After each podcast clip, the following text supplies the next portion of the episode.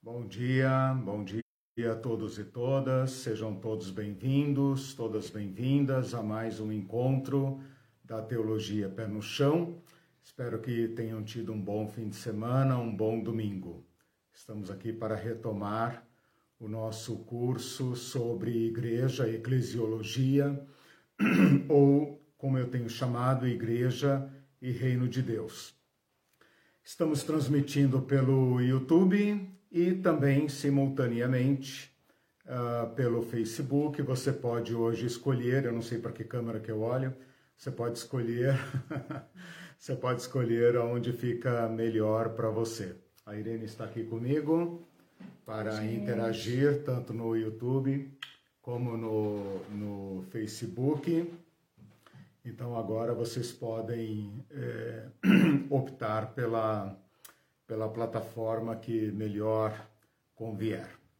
Uh, por favor, lembrem-se de se inscrever nesse canal, não basta assistir a, a aula, é necessário clicar aí no inscrever-se. Para isso, basta ter uma conta é, no Google, que todo mundo tem, né? Hoje em dia, o Google sabe tudo.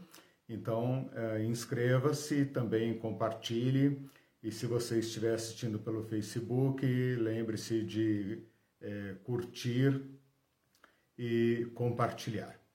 Nós estamos estudando sobre a igreja no meu canal, no nosso canal Teologia Pé no Chão, tem aí diversos cursos sobre igreja.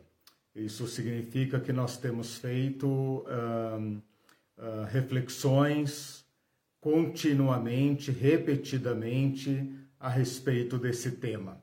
Uh, a razão é que nós consideramos que a igreja está em crise, uh, não é de hoje, já há bastante tempo, e que nós estamos vivendo algo como uma, um clímax de uma grande crise.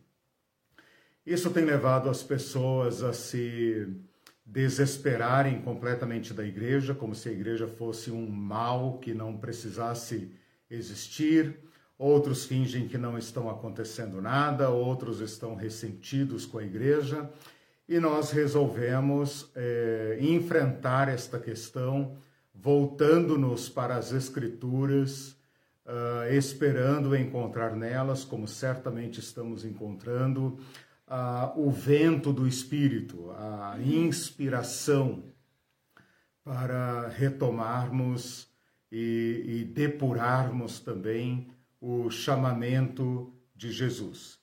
Hoje é a aula 4. Uh, é, é, essa primeira introdução foi planejada para ser em é, oito aulas. Né? Eu estou ainda elaborando e conduzindo uh, o rumo das aulas. Na primeira aula, nós apresentamos o curso, apresentamos o, a, a nossa proposta, a metodologia, os objetivos, a justificativa. Uh, colocamos alguns problemas, como por exemplo, qual a relação entre igreja e reino de Deus, uma pergunta extremamente importante, porque uh, independentemente de uh, sua igreja ou você ter meditado sobre isso, com certeza vocês praticam uma resposta. E essa resposta é, é crítica, é extremamente relevante. Na segunda aula, uh, nós começamos a uh, tratar do tema específico da igreja. Foi uma aula da, ministrada em horário eh, excepcional, uh, em que eu trabalhei com vocês especificamente a palavra igreja e a memória que ela evocou na mente dos discípulos de fala hebraica e na mente dos discípulos de fala grega. Aquele conceito é extremamente importante para que a gente recorra à ideia mais original, mais uh, próxima da ideia de Jesus Cristo. Aquela palavra foi escolhida não à toa ela não é inocente, ela tem uma razão de ser e ela quer nos transmitir algo. Então, aquele exercício é extremamente importante para o avanço do nosso estudo. Na aula passada, então, eu coloquei este, esta reflexão sobre a igreja dentro do contexto uh, de Mateus 16, que é o nosso texto uh, ponto de partida. Aquele texto que vocês conhecem bem, da confissão de Pedro, né? quem dizem o povo que eu sou, e Pedro, então, uh, vai responder: Tu és o Cristo, filho do Deus vivo, e neste cenário, neste momento, neste ponto, Cristo anuncia textualmente pela primeira vez à igreja. E então eu apresentei para vocês, numa primeira abordagem, o significado deste contexto para a palavra igreja e o significado da palavra igreja para este contexto.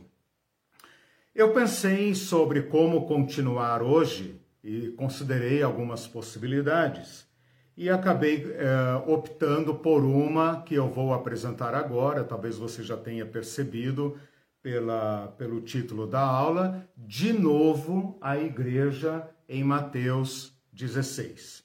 E eu explico por quê. Nós estamos fazendo um trabalho de resgate nós somos hoje como arqueólogos, digamos assim, que achamos um sítio arqueológico, um sítio de pesquisa e estamos analisando cuidadosamente o seu conteúdo. É claro que a primeira aula já foi, a, a aula anterior foi uma aula produtiva em que nós avançamos bastante para dentro do texto mas agora, como se fôssemos arqueólogos num sítio de pesquisa, nós vamos repassar o texto aprofundando-o, uh, como quem agora uh, analisa o mesmo terreno, porém numa abordagem mais detalhada e mais profunda. Com isso, o que, que nós esperamos, o que, que eu espero como idealizador dessa proposta? que a gente tenha um novo olhar sobre a igreja a partir de Jesus Cristo e a partir daquela situação em que Jesus Cristo a anunciou.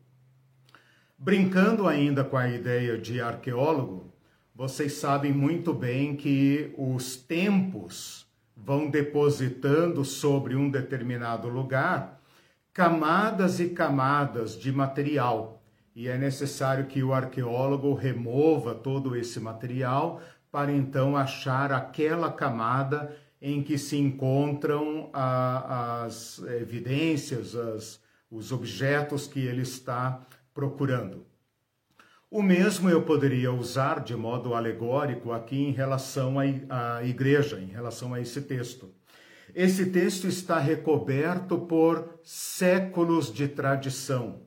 A Igreja Católica se serviu muito desse texto e nós protestantes também, de modo que a gente lê esse texto por meio de inúmeras camadas de tradição, de posição teológica, de tradição da nossa igreja, uh, da época em que nós estamos vivendo, de modo que nós podemos passar por esse texto sem perceber muitas coisas.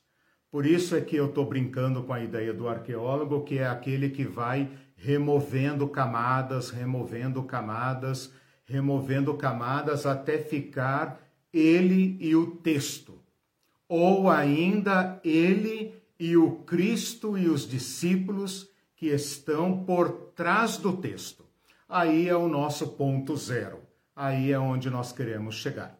Então é nesse sentido que eu uh, convido-os novamente a esse texto, porque ele é o nosso ponto de partida, é a partir dele que nós vamos construir a nossa uh, análise, a nossa teologia, uh, não apenas nesta aula, mas nas próximas aulas também.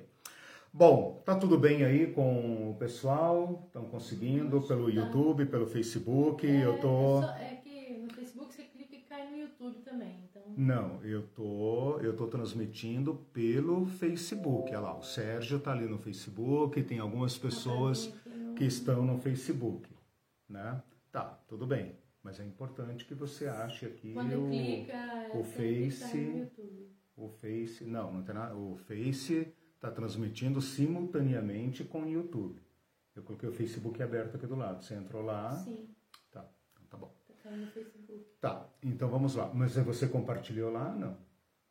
Sim. Então, não é isso. É o, é o que está antes disso Tá que está transmitindo transmitindo lá. Não automaticamente, está transmitindo lá também simultaneamente. E eu não tenho que fazer nada, então. Você tem que descer um pouquinho e achar aonde está a transmissão, porque você fez uma postagem Sim. depois da minha, Vou lá, entendeu? A tua postagem está depois da minha. Bom, tudo bem. O importante é que vocês estão aí, que nós estamos nos entendendo. Vamos lá então para o texto de Mateus 16 novamente. O texto de Mateus 16 que eu estou abordando começa no versículo 13 e vai até o versículo 28. Independentemente dos títulos que a sua Bíblia tem, ou do modo como ela divide ah, o texto, eu estou propondo a seguinte divisão, que é bastante óbvia, bastante natural. Não estou fazendo nenhuma, nenhuma abordagem é, estranha ao texto. Vocês vão perceber que, independentemente de, de ah, títulos, o texto apresenta essas divisões. Vocês aí, por favor, se manifestem ali, tá? Para Irene, em qualquer das situações, achou? Então, para a gente poder testar aqui esse novo formato, eu estou perdido aqui com as câmeras, não sei para onde que eu olho, espero que esteja tudo bem. Bom, e que vocês tenham som, né? E que esteja tudo bem. Qualquer coisa vão falando ali que a Irene atende vocês. Bom, então a divisão do texto que eu estou propondo é a seguinte: vamos lá com paciência, paciência de arqueólogo. E quando eu falo arqueólogo, evidentemente estou usando uma alegoria, não estou chamando o texto de fóssil, não. Pelo contrário, ele é vivíssimo. Nós é que depositamos detritos em cima dele, né? Mas o texto está vivíssimo. Nós que cremos em Jesus Cristo, cremos na palavra de Deus, temos a certeza de estarmos lidando com palavras de vida, palavras vivas que podem nos renovar, renovar nossa igreja, renovar nossa participação na igreja, renovar nossa fidelidade a Jesus Cristo. Bom, vamos lá. Do versículo 13 ao 20, você tem então aquela passagem sobre a identidade de Jesus. Começa com Jesus perguntando quem eu sou para as pessoas e depois para vocês, e termina com Jesus dizendo: Não digam a ninguém quem eu sou. Não deixa de nos chamar a atenção que o texto uh, está estruturado em torno da identidade de Jesus. Então, aqui tem um primeiro ponto de parada. Pode ficar parecendo que se trata de, ah, tudo bem, vamos em frente. Mas Jesus repõe a pergunta: quem eu sou para você diretamente? Né?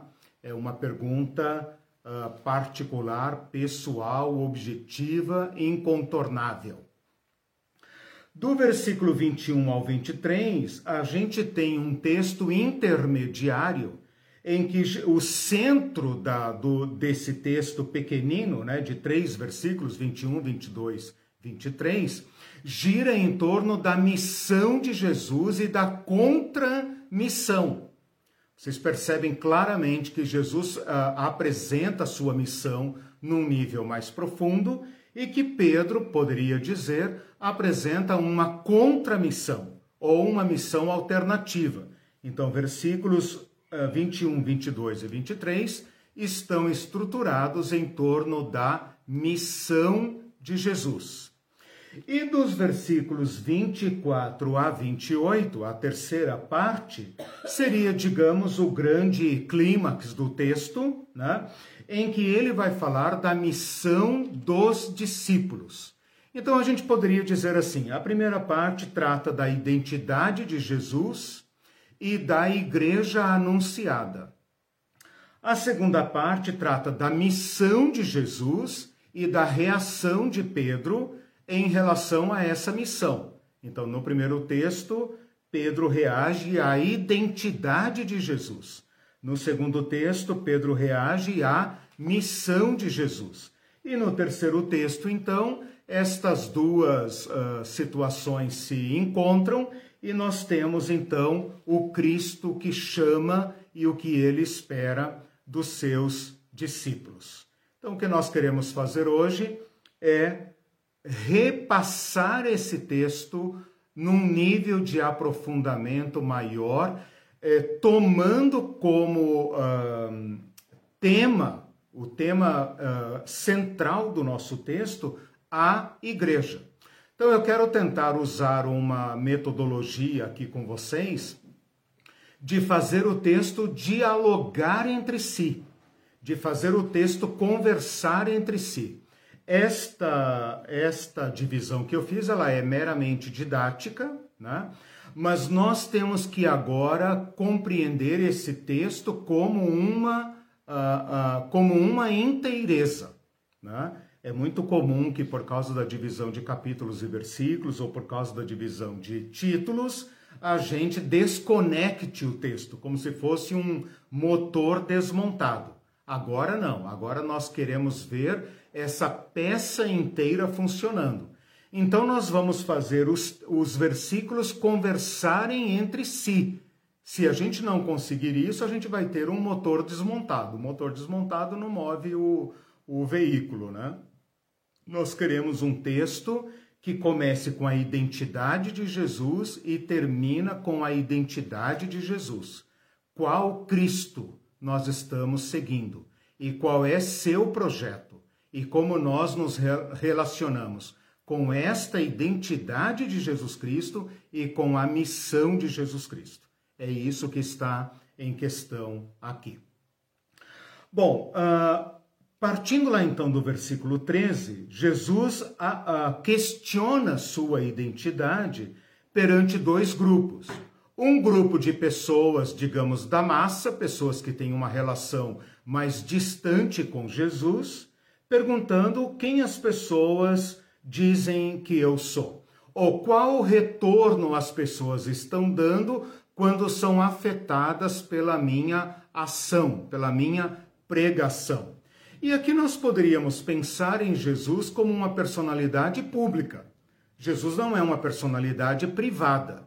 Embora ele tenha um relacionamento privado, particular, privilegiado com o grupo de discípulos, ele é uma pessoa pública. Então aqui nós podemos fazer essa mesma pergunta: quem as pessoas dizem ser Jesus Cristo? Que ideia elas fazem de Jesus Cristo? Aqui no mundo ocidental é quase impossível nunca ter ouvido falar de Jesus Cristo. É claro que no mundo ainda há povos eh, de outra cultura, de, outra, de outro hemisfério, que talvez não tenham, relacionem o Cristo com a nossa cultura ocidental, né? o Cristo norte-americano, o Cristo europeu, o Cristo ariano, e não o Cristo pentecostal, e não, não saibam quem ele uh, foi, não tomaram conhecimento da existência de Cristo. Mas nós poderíamos uh, fazer essa pergunta tomando como, como uh, fato que Jesus é uma pessoa pública e que ele também afeta a sociedade, que ele afeta a opinião pública e que essas pessoas têm uma certa reação, uma certa opinião sobre Jesus Cristo. O segundo grupo é o grupo íntimo. É o grupo que tem um comprometimento com Jesus Cristo. Esse grupo não está ali apenas porque ah, Jesus passou, tem um cara novo na cidade, dizem que fala, dizem que faz e tal. Não. Esse grupo segue Jesus. Segue Jesus porque foi chamado por Jesus. Então aqui eu queria chamar a atenção para esse binômio: chamar e seguir. Um chama, a contraparte segue. Esta parte diz vem, esta parte vai e segue a Jesus. Para este grupo, a pergunta é também uh, apresentada: Quem eu sou para você? E Pedro, então, falando em nome do grupo, e segundo o próprio Jesus, a partir de uma revelação, porque não se pode deduzir apenas racionalmente do homem Jesus a sua identidade, né? Uh, diz: Tu és o Cristo, o Filho do Deus vivo. Nós poderíamos pensar, matou a pau, Pedro. Falou o máximo, falou a expressão máxima. Mas nós vamos ver na sequência do texto que Pedro, embora tendo confessado a identidade correta de Jesus Cristo, não ainda tinha uma noção clara do que isto implicava uh, para ele e para a humanidade. Então aqui tem um ponto importante. Este Cristo que age na história, que age na humanidade, direto ou indiretamente, nos interpela dizendo quem vocês pensam que eu sou. E esta é uma pergunta direta, esta é uma pergunta que só pode ser respondida pessoalmente e é uma pergunta incontornável para quem uh, uh, experimentou a escuta de Jesus Cristo ou o testemunho de Jesus Cristo. Eu me lembro agora de um texto muito famoso, narrado e apresentado por C.S. Lewis, não sei se é da autoria dele, mas foi popularizado por ele, que ele fala que diante de Jesus Cristo só há três respostas possíveis.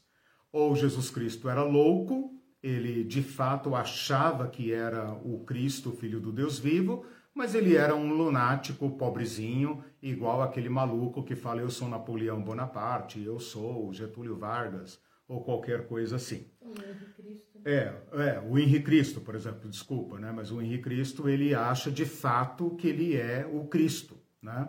Mas normalmente estas personalidades apresentam outras patias, né? e, e é muito difícil comprovar que Jesus Cristo tinha um tipo de uh, psicopatia, né? A sua personalidade, mesmo diante dos seus inimigos, é uma personalidade deslumbrante, chocante, que, que impressiona. Ou então Jesus Cristo poderia ser, segundo C.S. Lewis, um terrível mentiroso. Sabia que não era verdade a sua a sua identidade, mas enganou deliberadamente. Nesse caso, não há o que fazer com Cristo a não ser a mais profunda e radical rejeição como um homem perverso. Mas seria também muito difícil atribuir tal malignidade ao testemunho de Jesus Cristo registrado nos evangelhos. Então, segundo C.S. Lewis, só resta esta confissão de Pedro: Tu és o Cristo, o Filho do Deus vivo. Bom, esta confissão de Pedro, que é a confissão esperada daqueles que seguem a Jesus porque foram chamados por Jesus, é aprovada por Jesus Cristo. Mas ela não é a confissão final porque é necessário, junto com a identidade de Jesus Cristo, compreender as implicações da missão de Jesus Cristo, sob risco de estarmos seguindo um Cristo falso ou um Cristo idealizado por nós, que não corresponde aos movimentos do Cristo verdadeiro. Portanto, eu insisto nesta pergunta antes de falarmos da igreja. Quem é Jesus para nós? Quem é Jesus para mim? Eu posso ter diferentes respostas, mas a resposta esperada é uma confissão que uh, uh, acredita e que responde com fé no que Cristo disse de si mesmo. Né? Então, a resposta sobre a identidade de Cristo não pode ser uma invenção minha, mas é uma resposta àquilo que Cristo disse de si mesmo. Então, no versículo 17, Jesus aprova e abençoa a resposta de Pedro, mas ele sabe que Pedro ainda não está pronto. Que, embora ele tenha feito, feito esta confissão correta, ele ainda não tem a noção das implicações desta identidade. Por que é que eu estou falando isso? Porque nós estamos comendo esse texto agora como um todo. E daqui a pouco, nos versículos seguintes, nós vamos ver o mesmo Pedro que fez a confissão, tentando depreender da própria confissão que ele fez uma contramissão, uma missão alternativa, ou seja, uma outra igreja, que também decorre da confissão de que Jesus é o Cristo. Então, eu posso dizer, com base nesse texto, que, embora Pedro tenha feito a confissão, ele não estava pronto para anunciar o Cristo.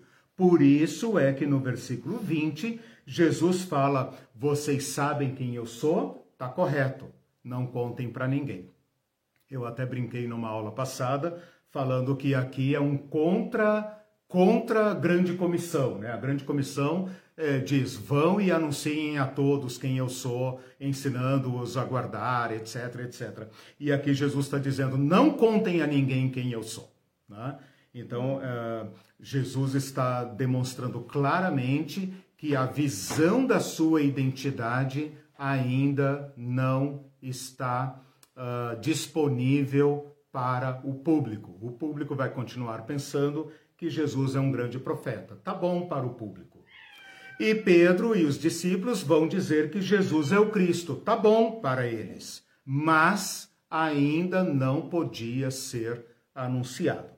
O Elton diz hum, assim que a ideia de Jesus mentiroso é o argumento de muitos grupos judaicos conservadores até hoje para explicar explicar a expansão do cristianismo, Exato. que seria para eles um grande e permanente engano. Exatamente, exatamente. Por isso que o C.S. Lewis resume dessa forma muito contundente, né? Ou é louco, lunático, ou é mentiroso, portanto, mal, né? Ou então é aquilo que ele é, é, disse ser. E aproveitando essa nota do Elton, uh, é, muitos dizem hoje também que Cristo é inocente das, da, das confissões que fazemos a respeito dele, né? Quer dizer, nós que inventamos a, a, a grande, como é que poderia dizer, a grande divindade, a grande é, uh, aura em torno do Cristo, do messianismo de Cristo. Cristo era apenas um bom judeu que viveu de maneira digna e desgraçadamente caiu na mão dos inimigos e etc. É só isso, né? Quem veio depois, as, as gerações subsequentes, é que inventaram o Cristo. Então, isso hoje é muito corrente aí uh, para justificar certos projetos de poder, etc., né? como a Igreja Católica que inventou o Cristo e tal, né? Um pouco de desonestidade é, de quem também afirma isso sem aprofundar a investigação. Né?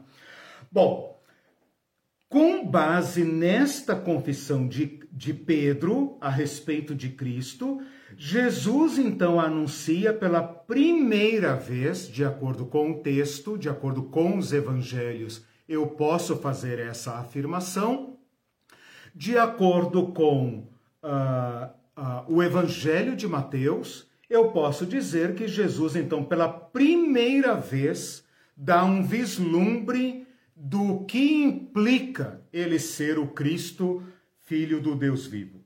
Ele diz: Sobre esta pedra edificarei a minha igreja. Eu falei com vocês amplamente na aula passada que esse verbo edificar aqui está no sentido figurado. Uh, Jesus não está propondo a construção de nenhum templo, de nenhuma casa, nada disso, mas que para combinar com o contexto da igreja aqui, daquele contexto original de igreja, o verbo adequado aqui, a, a interpretação correta do verbo edificar aqui tem que ser figurada. Porque se fosse literal, então Cristo estaria propondo a construção de um prédio. E não é. Obviamente não é.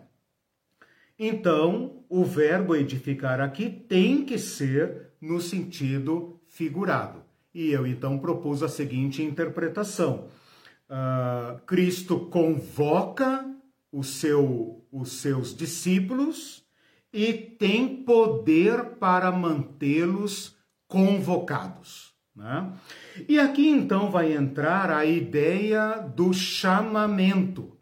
E aqui é um outro ponto que eu queria parar como arqueólogo, né? usar aquele pincelzinho, varrer a poeirinha e descobrir bem esta palavra igreja para fazê-los lembrar que esta palavra igreja, tanto no hebraico como no grego, portanto, é, sem essas camadas de detritos da tradição que nós depositamos em cima da palavra igreja, a palavra igreja significa literalmente pessoas convocadas e reunidas por alguém que tem autoridade para convocar. Então a igreja pressupõe uma relação, uma relação entre chamador e chamados. Um chamador qualificado, o que é o Cristo, tu és o Cristo, o Filho do Deus vivo. Ora, então Jesus está dizendo: se eu sou o Cristo, o Filho do Deus vivo, então agora eu posso publicamente invocar pessoas para a minha missão crística, para a minha missão messiânica. Porque a palavra igreja significa literalmente poder para convocar pessoas e pessoas que reconhecem este poder, esta autoridade, essa legitimidade e que, portanto, se reúnem. Jesus também fala a minha eclésia. E este pronome possessivo minha aqui qualifica a eclésia de Jesus, querendo dizer claramente que há outras eclésias. Ou seja, não estou me referindo aqui à, à guerra denominacional religiosa cristã, não. Estou dizendo que há outras pessoas na história com autoridade para convocar, para chamar. E de onde essas pessoas tiram a sua autoridade para convocar? Das pessoas que lhes reconhecem a autoridade. Então, eu quero aqui destacar esse ponto do chamamento para dizer, repetir uma ideia que já falei em aulas passadas. Nós não devemos pensar que as pessoas vivem as suas vidinhas particulares, que elas estão ocupadas consigo mesmas, com seus projetos familiares, comunitários, nacionais, e que Jesus é um tipo de arauto, um tipo de. Uh, pessoa estranha que quebra essa monotonia, essa cotidianeidade da vida e nos chama para algo estranho à humanidade. É, não, não é esse o quadro aqui.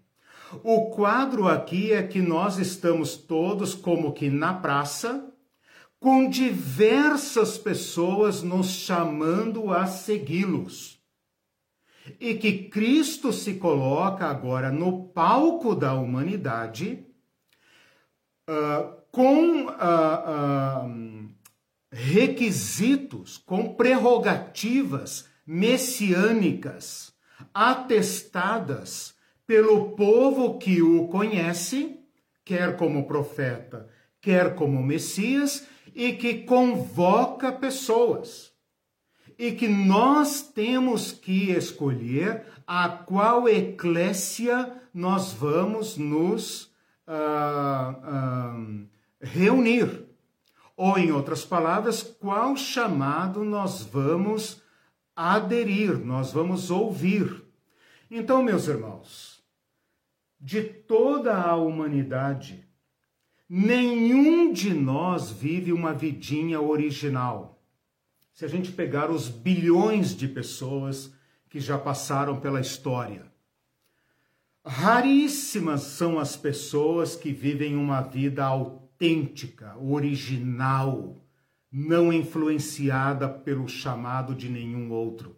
Eu poderia dizer que essa pessoa não existe. Todos nós, eu e você e vocês e todo mundo, estamos sendo chamados por algo ou alguém que tem autoridade sobre a nossa vida. Seja autoridade política, seja autoridade ideológica, seja autoridade científica, a ciência diz que, e assim devemos viver. Tal governo diz que, e assim devemos viver. Seja uma autoridade cultural, nós devemos viver como a nossa cultura nos diz que devemos viver. Então, nós estamos, uh, eu queria que vocês uh, pegassem essa ideia. Nós, todos seres humanos, estamos como que na praça da vida, sendo chamado por N vozes pelos mais diversos projetos.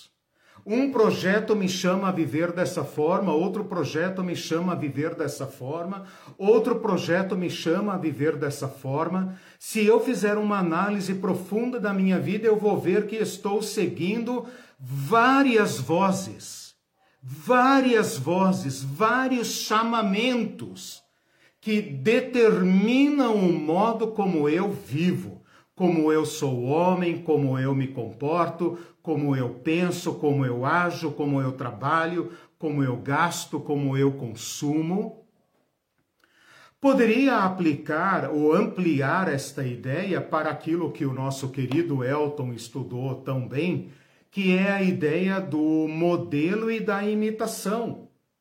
Nós temos modelos que nos convocam a viver ou, em outras palavras, modelos que nos demandam uma imitação. E para complicar a ideia, não é um só, mas são vários. De modo que todos nós estamos ouvindo vozes que nos chamam a um modo de viver. É isso que eu leio aqui na palavra minha convocação. É como se Jesus estivesse dizendo: vocês têm seguido tantas pessoas. Olhem a humanidade. Elas são formadas de eclésias. Elas são formadas de convocações. Quando você tem nomes pessoais terminado com ista, né? Tipo stalinista, marxista, né? getulista, lulista, bolsonarista, né? Nós estamos dizendo que certos modelos de pessoas, que por sua uh, vez são uh, imitadores de outros ideólogos, representam para nós chamamentos, vozes que nos chamam a viver. Por isso, nós podemos pegar o nome de uma pessoa e transformá-la numa ideologia. Né? Ismo, marxismo, cristianismo. Né? Uh, Jesus está dizendo: eu também passo a lhes convocar. É isso que eu queria que vocês entendessem a partir do versículo 18. Que nós todos estamos sendo é, arrastados por chamados às vezes chamados contraditórios. Às vezes somos obrigados a abandonar um chamamento e aderir a outro, quando você muda, por exemplo, a sua posição política. Né? Você votava num certo candidato. Agora você está ouvindo um outro chamamento, um chamado a um, um novo estilo de vida social, política, econômica, e você muda. Você abandonou um chamamento e passou a outro chamamento quando você muda de religião, por exemplo. Ou dentro da mesma religião muda de uh, teologia. Né? Você está abandonando chamamentos e aderindo a outros chamamentos. Cristo, o Cristo confessado como Filho de Deus, está fazendo um chamamento. E é isso que nós devemos entender aqui. A igreja é fruto do chamamento, que é fruto da identidade de Jesus Cristo. Então, você quer aqui uma, uma definição de igreja?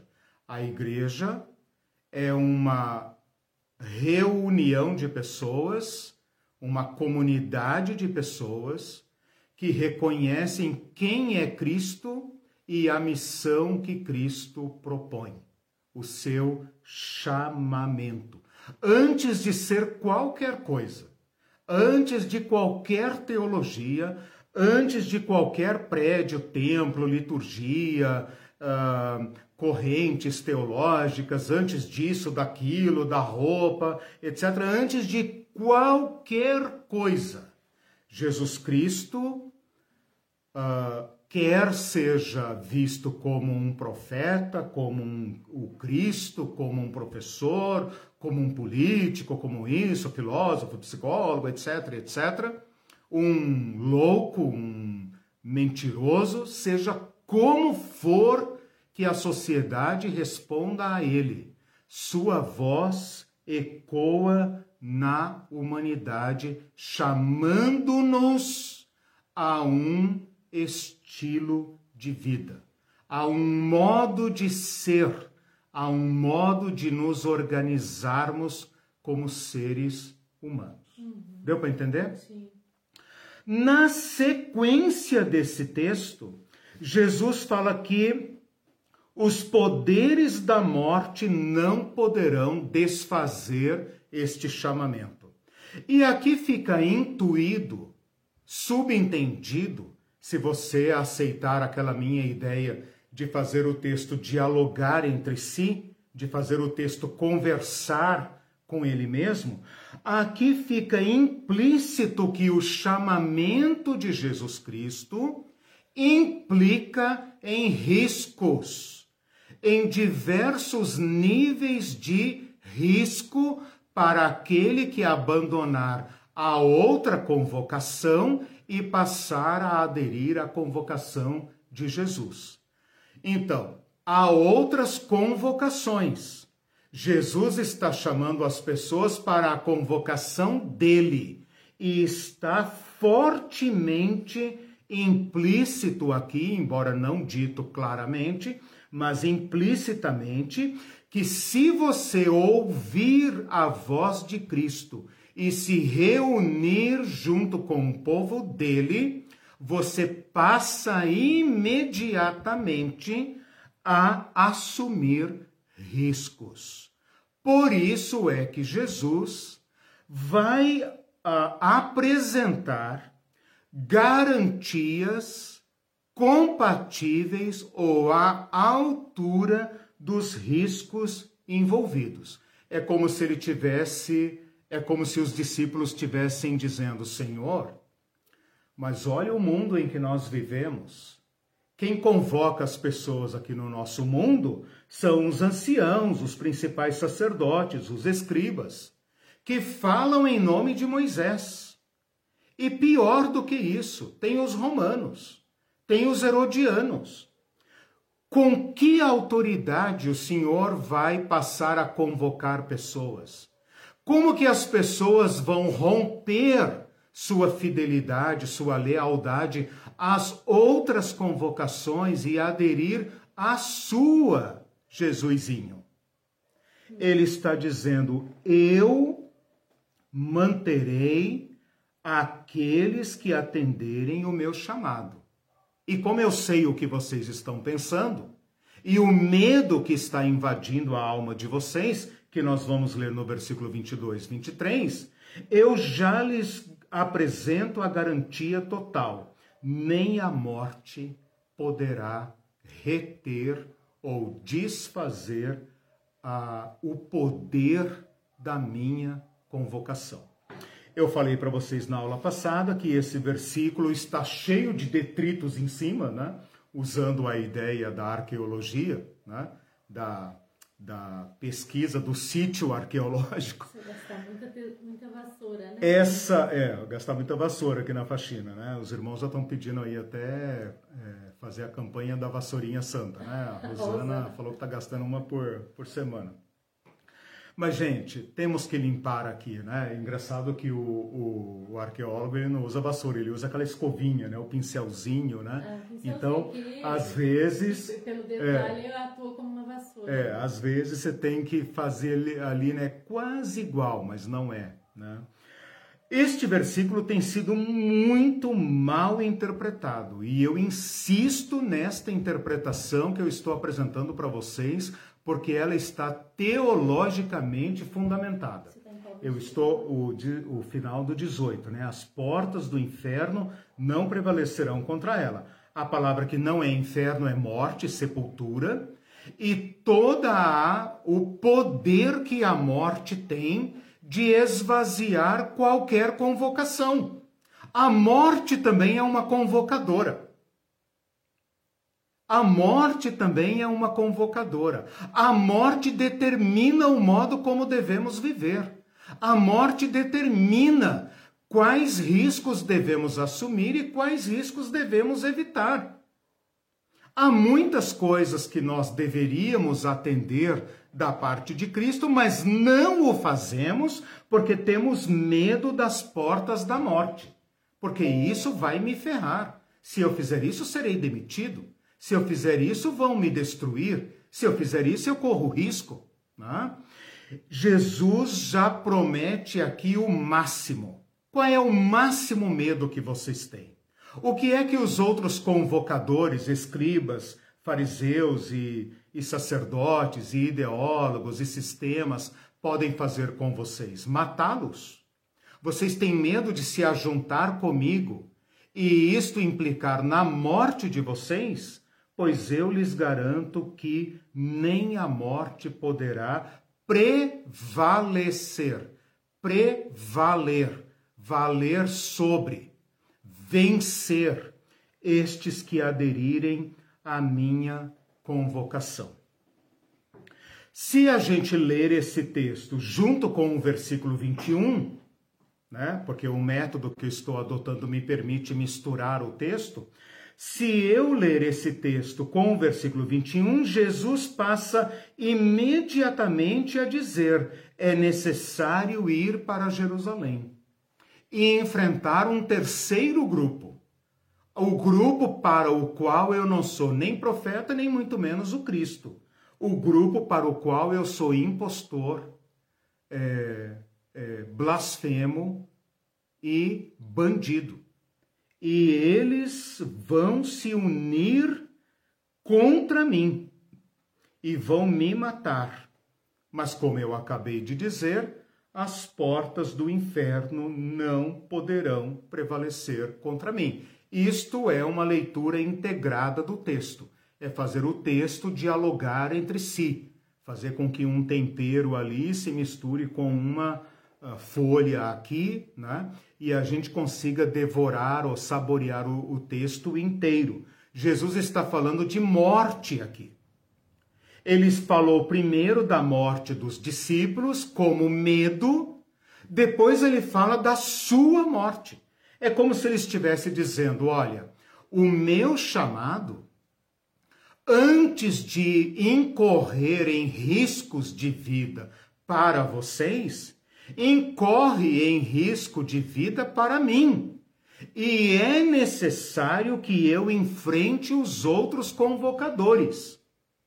É necessário que eu desmascare esses outros que se dizem autorizados a convocar a sociedade após outros estilos de vida violentos, desumanizadores eles têm que ser desmascarados.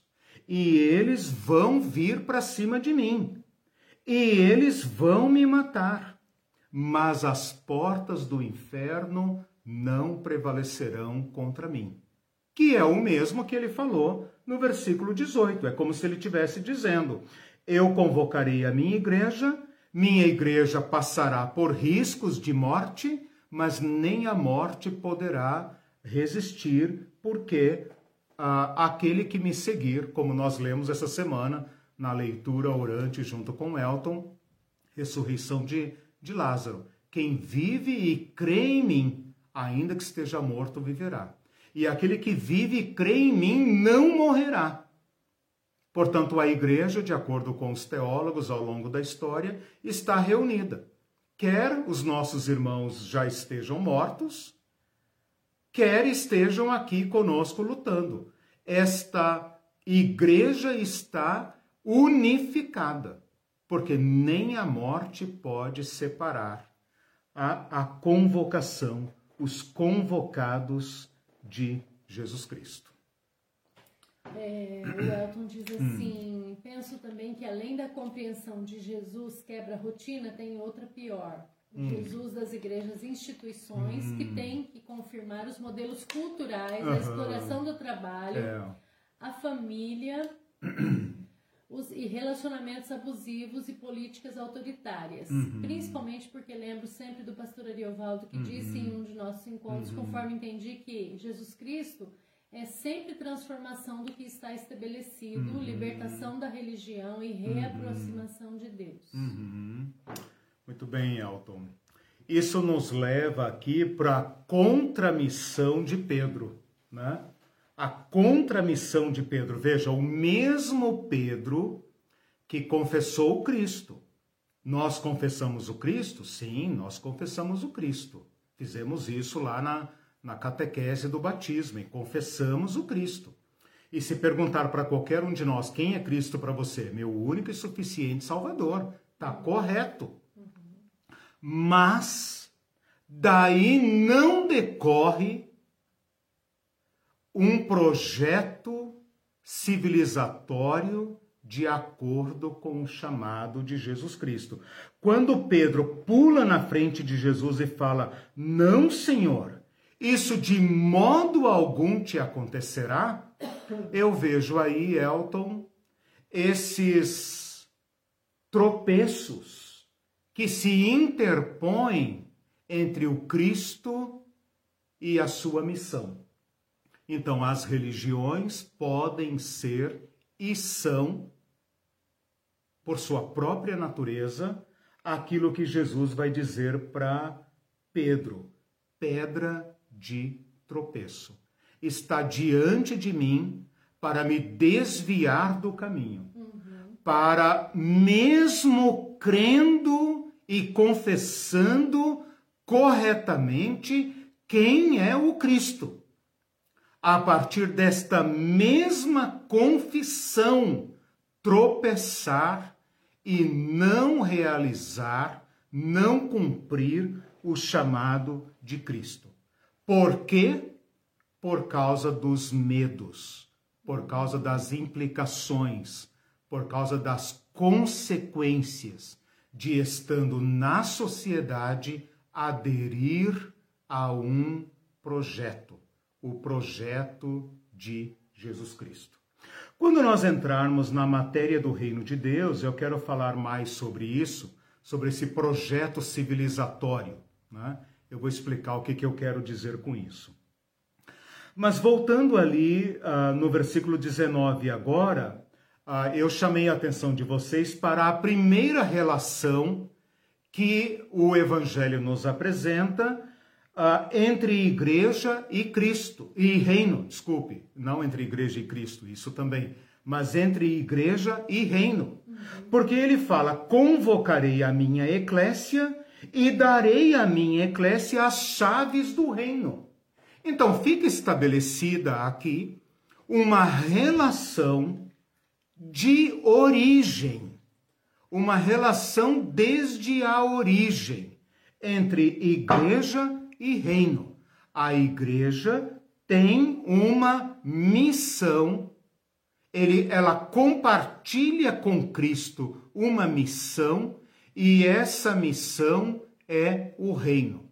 Quando se fala aqui do reino, e a crentaiada aqui já despluga da terra, né? e vai para as nuvens. Mas esse canal se chama Teologia Pé no Chão, então tá todo mundo, né? Bate o pé no chão aí, irmão. Então olha pro irmão do lado, fala para ele bater o pé no chão, vê se ele tá no chão. E tá no chão, é, se ele está levitando, chama ele de volta aí. Não é hora de falar em línguas, não, né? É hora de pisar no chão. Não é hora de ir pro terceiro céu, não. É, não se pode falar de reino num lugar que já está ocupado por outro reino. Então aqui está implícita o risco de vida. Ora, por qual motivo Jesus Cristo morreu? Porque estando no reino de César, diz ser o rei dos judeus e morre como traidor. Então é disso que vocês têm medo? É disso que vocês têm medo? De estando num reino. O reino é a forma mais absolutista de, de, de governar sobre a vida, a mente e os corpos das pessoas. É como o mercado hoje. O mais próximo que nós temos do, de um reino antigo com seus poderes totalitários é um mercado que governa nossos corpos, nossa mente, nossa alma, nosso tudo, que exige culto. Ora, é dentro deste reino que Jesus está dizendo: vocês passam a defender um novo projeto político. Eu não falei para vocês que a Eclésia é um projeto, é uma reunião política. Eu não falei para vocês que eclésia é a convocação dos cidadãos para os assuntos de interesse da comunidade, portanto, políticos? Ora, como é que se pode fazer política? Como é que pode reivindicar a autoridade no reino de outro? Lembra lá de Atos 19?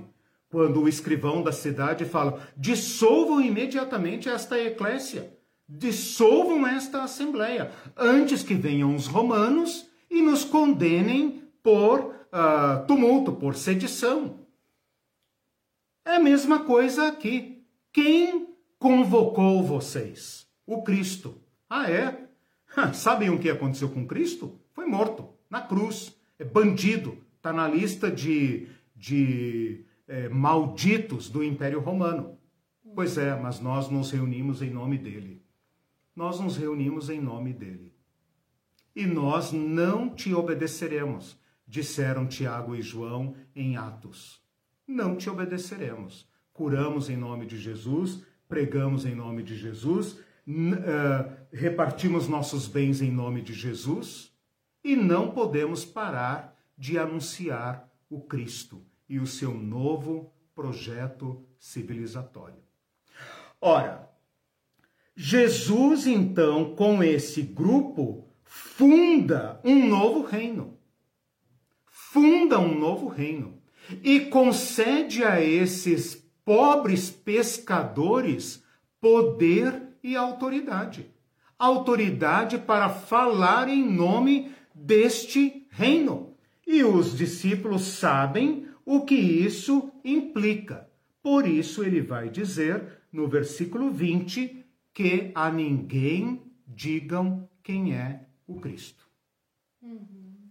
Porque ainda os, as potestades de Jerusalém ainda não foram denunciadas, desmascaradas. E um reino em oposição a César, né? Um reino em oposição reino... à política diabólica da humanidade, essa máquina de moer carne. Uhum de destruir, de desumanizar, de oprimir em nome de Deus. Por falar nisso, uh, repito aqui o versículo 19. Chaves do reino dos céus. Falei na aula passada que na nossa lenda, na nossa mitologia católica cristã, nós imaginamos o São Pedro como um hominho meio careca, né? cabelinho branco aqui, tipo uma coroinha, uma barbinha branca ou então uma barba longa, vestido de branco com um bruta chaveiro na mão, na porta dourada do reino da carochinha. Né? E lá então ele consulta o livro, vê a puxou o cabelo da irmãzinha, não sei o que, bababá, bababá, aquela coisa errada toda, e daí fala: não, você não pode entrar aqui, ou então, ou oh, entre, a sua mansão, das ruas de ouro e tal. Não é nada disso que o texto está dizendo. E eu provei para vocês com base em Mateus 23 e em Lucas, não vou me lembrar aqui agora, mas vocês sabem, uh, depois eu coloco lá. Uh, uh, quando ele fala, vocês, vocês não entram e não deixam outros entrarem. E como é que eles faziam isso? Tá no. Ah, desculpa, não vou procurar aqui agora para não perder tempo, mas está. Vou procurar e procurando. É, não vou procurar, mas estou procurando. Tá, tudo bem. Em Mateus é Mateus 23. Deixa eu ver se Mateus 23 me leva lá, porque as pessoas fazem, né? Tem mil detritos, mil detritos em cima desse texto das chaves. E aqui a gente precisa fazer uma limpeza boa, né? Uh, em Mateus 3, 23, 13, fala: Ai de vós, escribas e fariseus hipócritas, porque fecham o reino dos céus diante dos homens. Porque vocês não entram, nem deixam entrar os que estão entrando. A impressão que dá é que essa interpretação do texto, uh, deixa eu ver aqui se ele me mostra 23 tal, é, não mostra, mas é Lucas. É Lucas. Tá, tudo bem. Tudo bem, depois vocês veem lá. É, essa questão de realidade, hum. né, é, é, bem interessante. O Elton colocou hum. como, é, você falou bater o pé, né? Hum. Como dizia o cantor Roberto Leal, bate o pé, bate o pé, bate o pé, bate o pé, assim como eu, um corinho secular para aula de teologia. É, exatamente, e bem o, lembrado. O Sérgio Buco disse, pé batido, estamos no chão da realidade. Amém. É aí, da teologia, pé no é. chão, né? Porque, é aí que o Cristo está. Porque Jesus criou um reino em oposição a, ao César, em oposição uhum. ao reino da época, né? Uhum. E hoje cabe a nós perguntar qual é o reino da época, né? Exatamente. E, e aí, ao contrário, né? Em vez de ser oposição, nós nos unimos ao oh. reino de agora Sim. e é, somos contra qualquer coisa uhum. que possa é, uhum. ser contrária a esse reino, né? Uhum. Especialmente em relação ao capitalismo também. É, quem organiza a sociedade, quem determina o modo como a sociedade deve se organizar, uhum. quem chama a humanidade a viver como vive. Essas convocações, né? É neste meio que a convocação de Cristo ecoa. Então eu quero deixar muito claro que aqui no, em Mateus 16, 19, qualquer pessoa que transgredir a interpretação das palavras de Jesus Cristo está usando as chaves do reino dos céus para desligar. E qualquer pessoa que anunciar o Cristo e o projeto civilizatório de Jesus Cristo está abrindo a porta do Sim. reino dos céus. Bom, feito isso, então, Jesus fala do terceiro grupo, fala das implicações que isso terá na vida dele, e eu quero chamar a atenção de vocês agora para o versículo 22, quando Pedro, olha, preste atenção no movimento aqui, né? Se a gente estivesse numa aula presencial, seria até interessante a gente dramatizar esta cena para a gente compreender. Porque Pedro chama-o à parte. Pedro chama Jesus à parte. É interessante, é interessante que Jesus havia chamado os discípulos à parte, né? Lá no início do versículo 13, e agora Pedro arroga para si né, o direito de chamar Jesus à parte e começa a reprová-lo. Esta palavra reprovar é a mesma palavra que foi usada no versículo 20. Então Jesus advertiu os discípulos. Então Jesus adverte os discípulos e Pedro agora adverte Jesus. E esta palavra reprovar e advertir é também a mesma usada para exorcismos, quando Jesus repreende o espírito maligno. Esta é a palavra.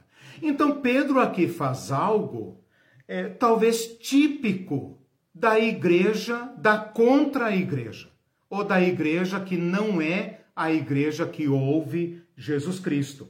Ele chama o Cristo à parte e reprova o projeto de Jesus Cristo. Uhum. Fala, não, a identidade está correta, a missão está equivocada. Tem compaixão de ti, Senhor. Aqui também chama muito atenção essa expressão tem compaixão de ti, uhum. porque aqui está chamando Jesus a pensar em si mesmo. Ora, Jesus, se o seu projeto te impõe enfrentar a morte, por favor, pense em si mesmo e pense em nós que passamos a segui-lo. Esta palavra não é a palavra usada nos evangelhos para compaixão e misericórdia. Ela só aparece aqui. Então, quando fala Jesus teve compaixão, Jesus se compadeceu, tem misericórdia de nós, é outra palavra. Esta palavra só ocorre aqui e ela está no sentido de poupe-se, Senhor. E ela vai aparecer de novo, não literalmente, mas conceitualmente, no versículo 25, quando Jesus fala: Quem quiser salvar sua vida. O que Pedro está propondo para Jesus é: Senhor, salve sua vida. Se há riscos para a sua missão em Jerusalém, salve sua vida e vá para Tarsis. Né?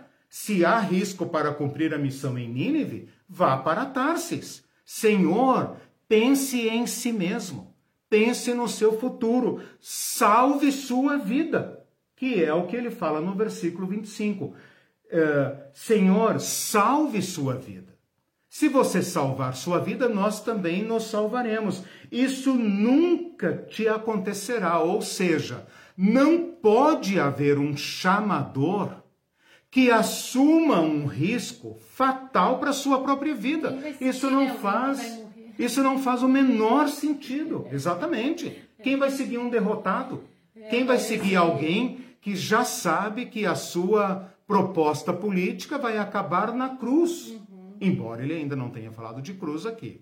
Né? Ele resolveu entendido. dar um conselho, né? Tipo assim, Jesus vai pegar mal isso daí, né? A mídia vai cair é. em cima nas redes sociais não vai cair bem, se fosse hoje, né? Sim. O senhor tem que cuidar do que fala, porque, uhum. né, dá um... É. Quem vai querer seguir Por isso chamou Jesus à parte, é. né?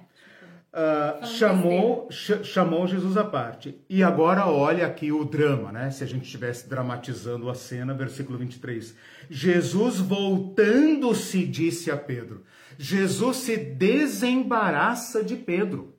É como se Pedro estivesse na frente de Jesus e Jesus voltando-se. Então, mostra claramente que Jesus aqui fez um movimento brusco para livrar-se de Pedro, para sair desse particular com Pedro e para retomar o diálogo com os doze. E aqui então fica interessante ler o texto pensando assim, nessa dramaticidade, porque ele vai falar pedra de tropeço, pedra de tropeço só, só te faz tropeçar se ela estiver na tua frente. Né? Então, pedra de tropeço que está na frente versus o Satã que deve ser posto para trás, ou seja, superado, vencido. Então, presta atenção nesse movimento dos versículos 22 e 23. Pedro chamando-o à parte. Meus irmãos, há certos projetos de igreja que não são apresentados para o povão, são tratados nos bastidores à parte. Uhum. Projetos tramados à parte. Jesus poderia ter tramado com Pedro à parte. Eu chamo a atenção para isso. Mas Jesus, voltando-se, disse: Sai da minha frente, inimigo. Irmãos, todos nós que vivemos em comunidades religiosas já ouvimos falar dos bastidores, das conversas particulares, onde são tramados, tramadas as contramissões, os projetos alternativos ao chamado de Jesus Cristo.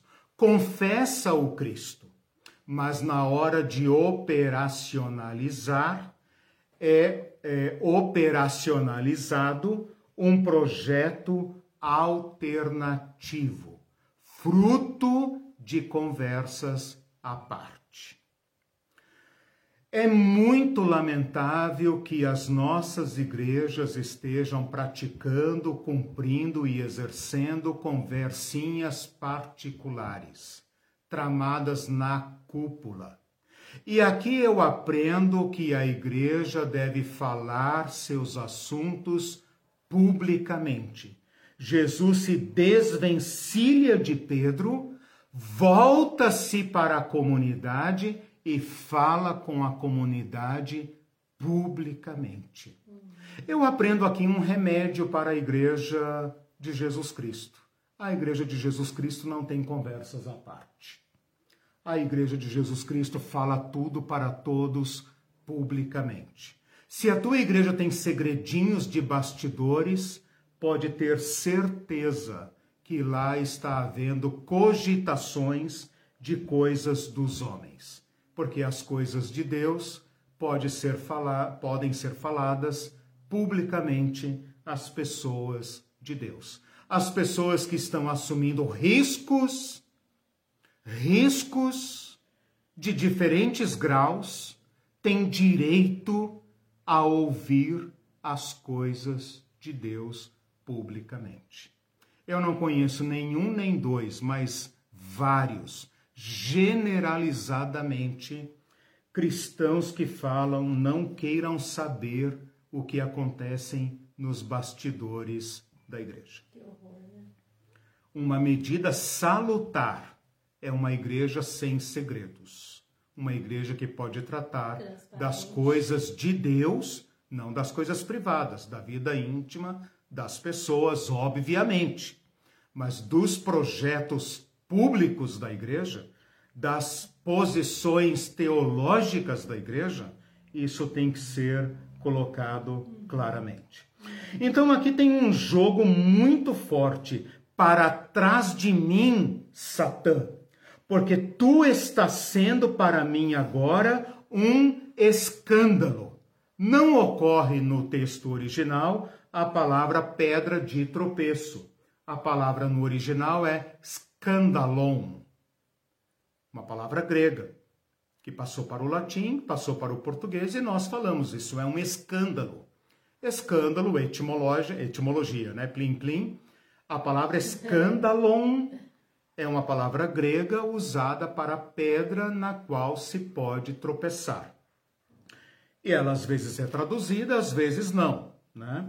Mas ela está junto com uh, ela está junto com outras palavras das escrituras, por exemplo, junto com laço e armadilha, junto com tropeço, junto com divisões, com ciladas e é muito curioso que Pedro, em 1 Pedro capítulo 2, versículo 8, fala pedra de tropeço, literalmente. Em vez de falar escandalon, ele fala litos pros comatos.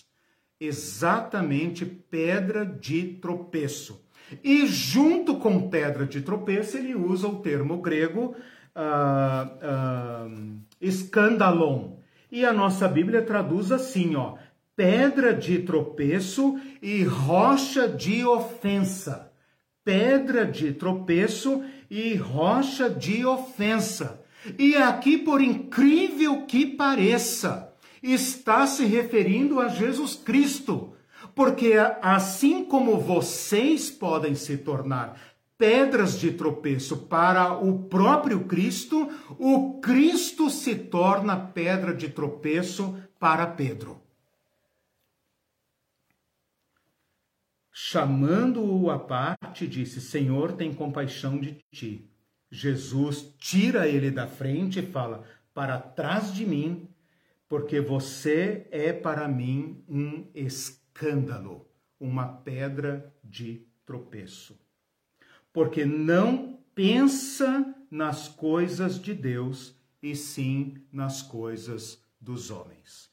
Eu queria parar aqui para perguntar para vocês o que nesse texto é coisa de Deus e o que nesse texto é coisa humana. E qual é o problema em ocupar a mente com coisas humanas? E onde é que Satã se manifestou aqui? Você não fica um pouco chocado, escandalizado, escandalon, né? Você não fica um pouco com dozinha de Pedro aqui quando você lê esse texto? Você fala, Senhor. Ele, ele fez com boa intenção. Pega leve, né? Porque, pô, você acabou de, de elogiar o cara ali em cima. Dali a pouco você descasca o cara publicamente dizendo: seu diabo, seu diabo. Jesus não não é desproporcional aqui a reação de Jesus? Onde está o satânico aqui? Onde se manifesta o diabólico aqui? Bom, eu queria chamar a atenção de vocês para uma interpretação bem correta desse texto aqui. Como Satã se configura aqui? Satã é uma palavra grega que translitera uma palavra hebraica que é Satã. Portanto, quando se fala em Satã, Satanás, está se falando em hebraico. Uma palavra que o grego não se sentiu autorizado a traduzir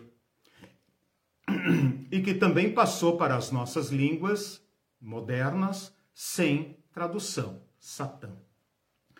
Que significa exatamente, na linguagem original, aquele que corta o caminho, que se opõe. Ah, Paulo vai dizer numa das suas cartas: Satanás nos barrou o caminho. Então, aquilo que impede o avanço, aquilo que impede o cumprimento de uma missão é Satã. Satã se manifesta todas as vezes, mesmo que não tenha possessão demoníaca. Pedro aqui não ficou possesso de demônio, não. Mesmo que não tenha a bruxa, o escambau, essa coisa toda que nós criamos como detritos da nossa tradição ao longo dos séculos. Satã é o que se opõe, aquilo que impede o cumprimento da convocação. Como é que ele se manifesta aqui? Ele se manifesta como alguém que tenta cortar o caminho de Jesus Cristo, de modo que Jesus Cristo não cumpra aquilo que é necessário fazer para cumprir a missão, para revelar o Cristo, para poder convocar a igreja. Pedro representa aqui um projeto alternativo que se contrapõe, que se opõe, que impede o avanço de Jesus Cristo. Uma outra palavra usada para Satã, agora sim grega, é a palavra diabolos, que nós traduzimos como diabo. E a palavra diabolos, etimologicamente, é diabalo. Diabalo. Dia é através. Através. Por exemplo, diálogo, diágono. Quase todas as palavras em português que tem dia é através, né? Uh, através de alguma coisa. Por exemplo, di, diagonal. O que é uma diagonal?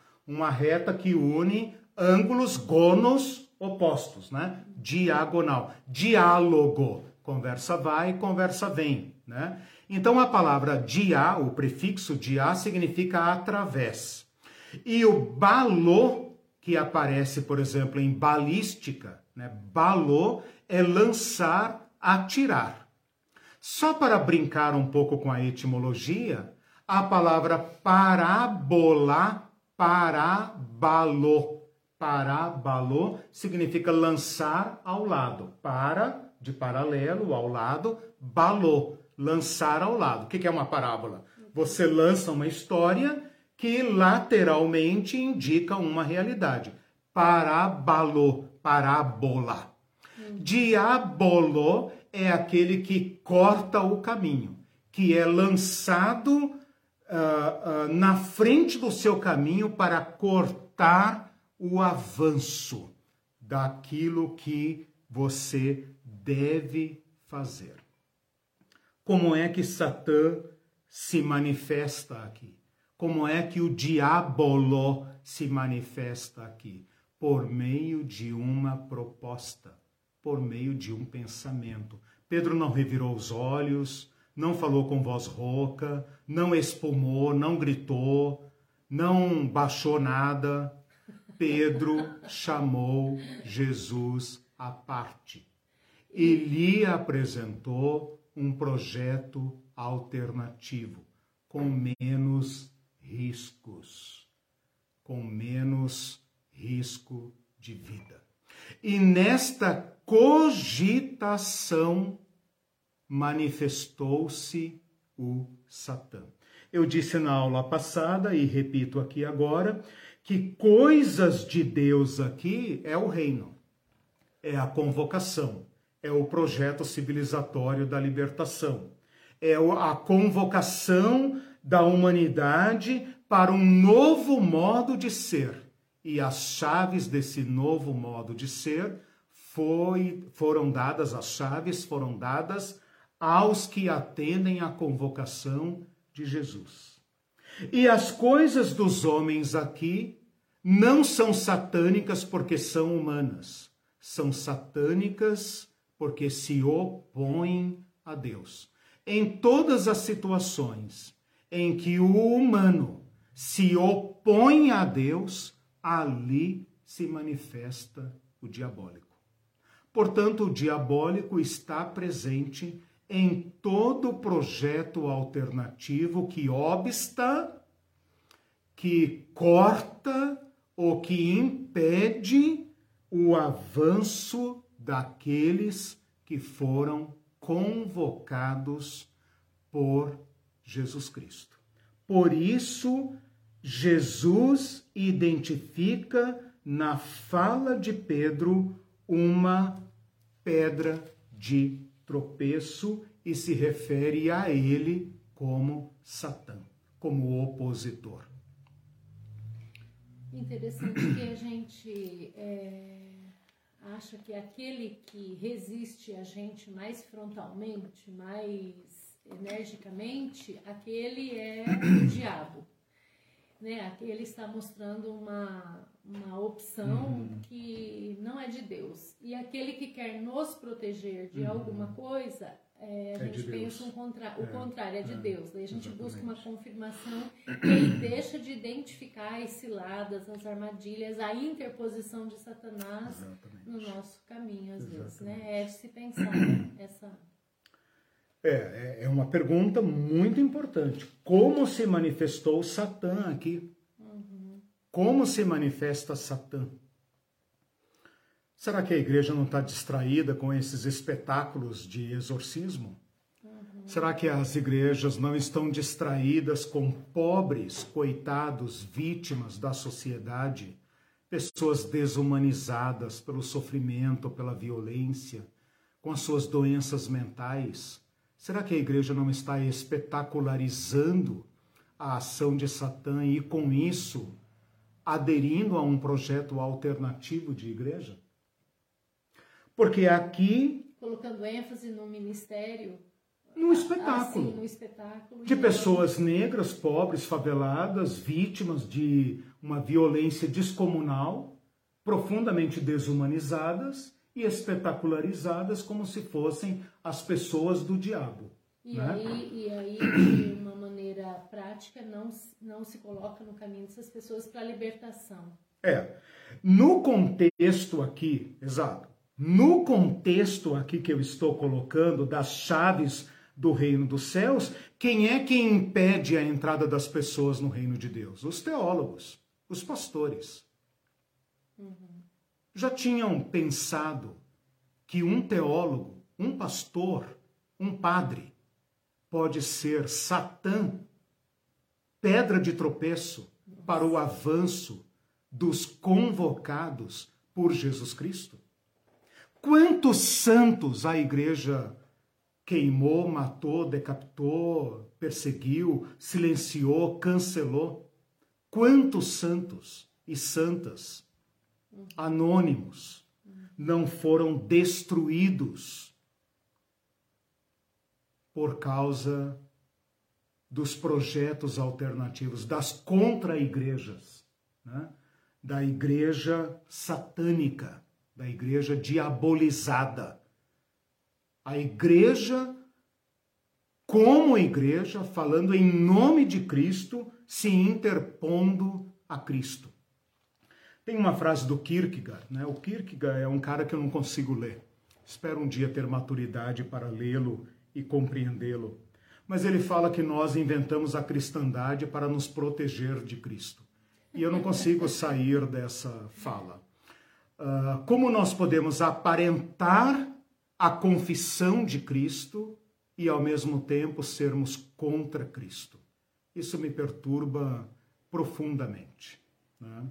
Que nós podemos estar falando de Cristo, em nome de Cristo, contra Cristo e perseguindo e matando aqueles que se rebelam contra a nossa oposição.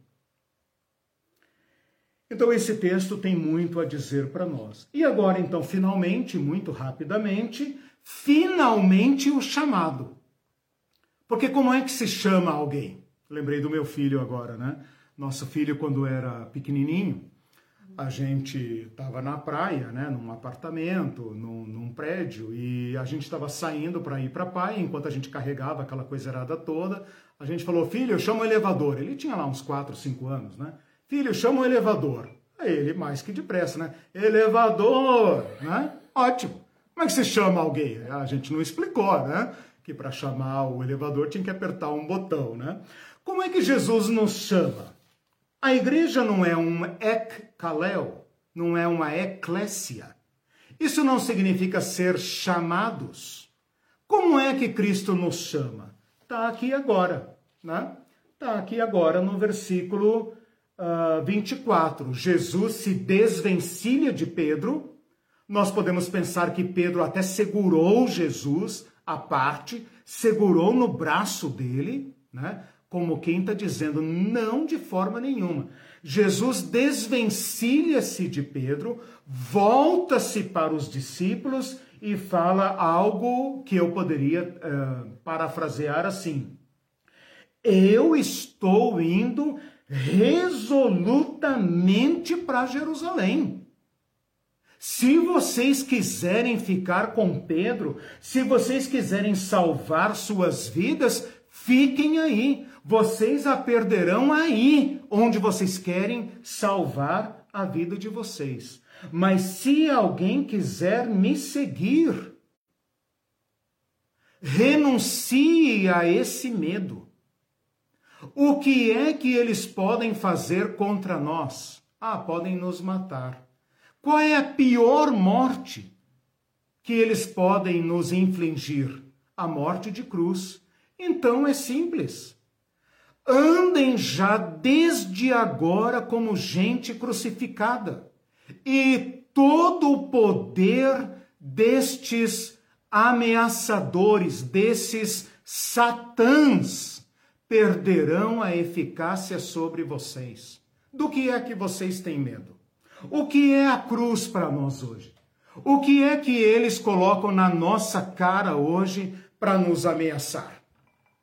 Uma vez um aluno me falou na faculdade em que eu dava aula, professor, é verdade que você vai ser demitido? Eu pensei, bom, não estou sabendo. Não, não soube antes do professor. É, não estou sabendo, estou sabendo agora por você. Mas uma pessoa que prega o que eu prego está sempre de malas prontas, ou seja, eu dou aula aqui já de missionário. Eu já dou aula aqui pagando aviso prévio todo dia. Eu sei que a minha cabeça não vai ficar em cima do pescoço. Eu sei disso. Mas com o que é que eles nos ameaçam? Com excomunhão? Ora, vivas como se já fosse excomungado? Ah, com o que, que eles ameaçam? Eles vão te impedir de entrar na sinagoga? Ora, renuncie à sinagoga.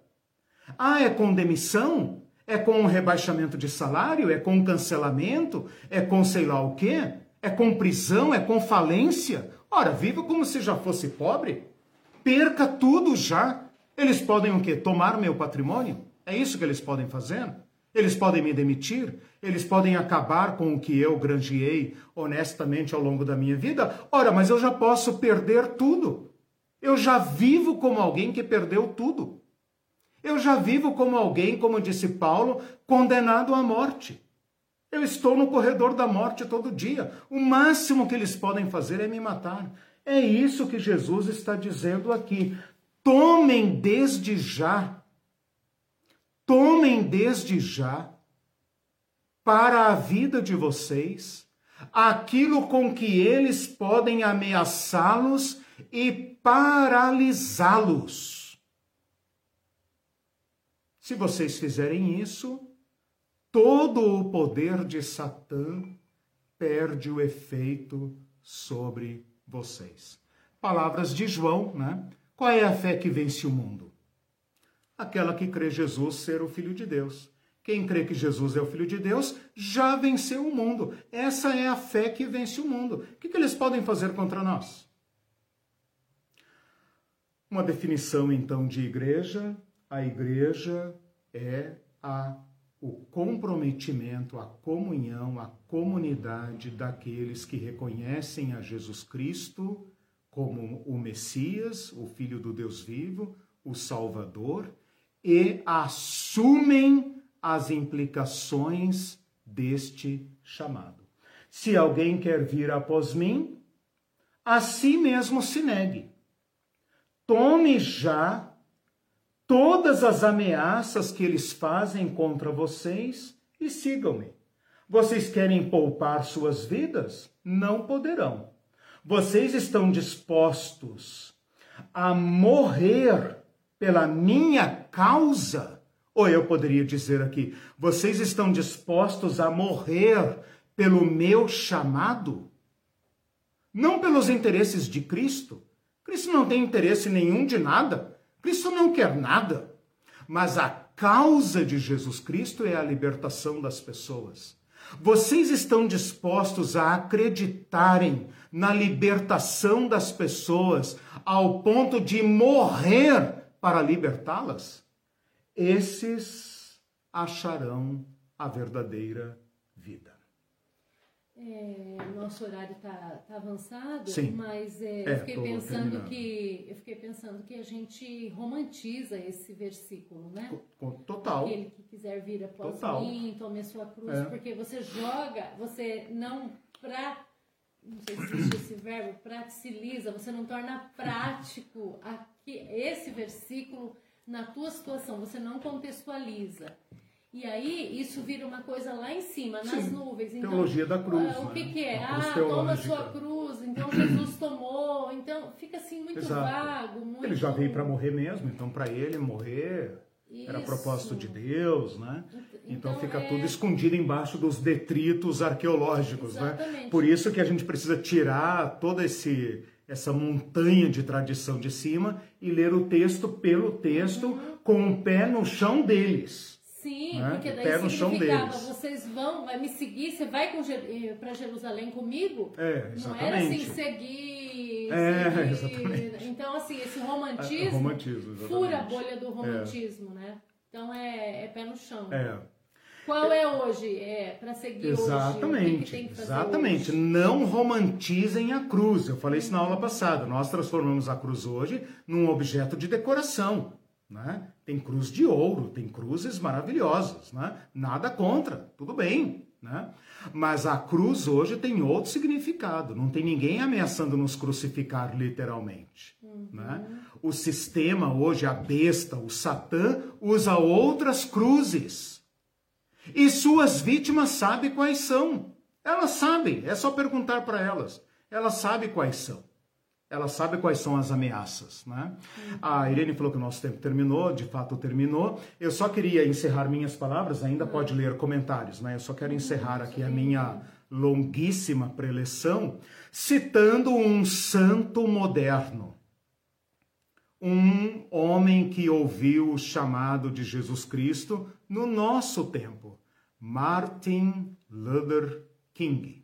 Martin Luther King, que falou: se você ainda não achou uma causa pela qual vale a pena morrer, você ainda não achou uma razão de viver. Martin Luther King sabia que para libertar o povo negro, nos seus dias, naquele lugar, era necessário enfrentar a máquina de matar.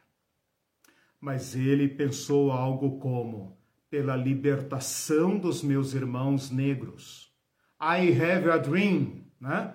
Por esse sonho de ver brancos e negros na mesma escola, filhos brancos, filhos negros brincando no mesmo lugar. Por este sonho vale a pena ir até o fim. Não é que se busca a morte, é que se assume o risco de morrer para a libertação de outros. Nós não sabemos o nome dos brancos poderosos da época, mas sabemos até hoje e admiramos com profunda reverência Martin Luther King. Okay. Um exemplo de pessoa que entendeu os riscos. Jesus não veio para morrer, Jesus veio para anunciar um projeto e para anunciar esse projeto e realizá-lo, era necessário enfrentar os outros convocadores. Os outros convocadores. E ele sabia que para colocar em vigência a convocação dele, ele teria que enfrentar os outros convocadores. E ele o fez sob risco de morte. E seguir a Jesus hoje implicará em algum tipo de risco. E Jesus já nos deu a garantia máxima. Eu não estou dizendo que sofro risco de vida por pregar e ensinar o que eu ensino. Nunca sofri risco de vida. Mas foi demitido duas vezes já. Mas a crucificação já se manifestou em pequenos exemplos. Né? Uhum. É, não é um perigo mortal seguir a Cristo hoje. Mas pode ser, dependendo do inimigo que se interpuser no seu caminho para impedir o avanço da igreja. Uh, lembramos recentemente Dom Oscar Romero, né? que a Igreja Católica canonizou, um bispo salvadorenho católico. Né? Que na missão de libertar o seu povo foi violentamente assassinado. Uhum. Dorothy Stang. Não tem nenhuma relevância para nós cristãos. A freirazinha, senhora, devia ter lá seus sessenta e tantos anos, já era uma, uma senhora, né? Americana. O que, que ela estava transitando pelas terras do Pará para libertar pessoas? Também ao se defrontar com o inimigo, com aquele que se interpõe ao projeto civilizatório de Jesus Cristo, teve que pagar com a vida.